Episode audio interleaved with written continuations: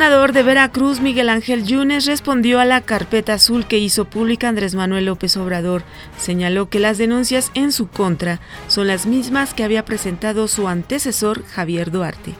El Instituto Nacional Electoral ordena al Partido Acción Nacional el retiro del promocional de radio y televisión Vecinas Coahuila al considerar que una frase de su discurso podría generar violencia. Se cumplen ocho años en que México se paralizó por una pandemia y un virus desconocido.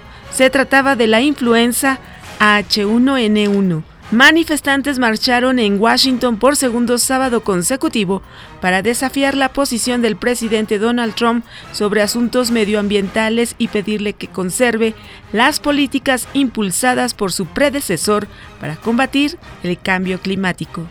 Les saluda Amelia Villalobos Zambrista.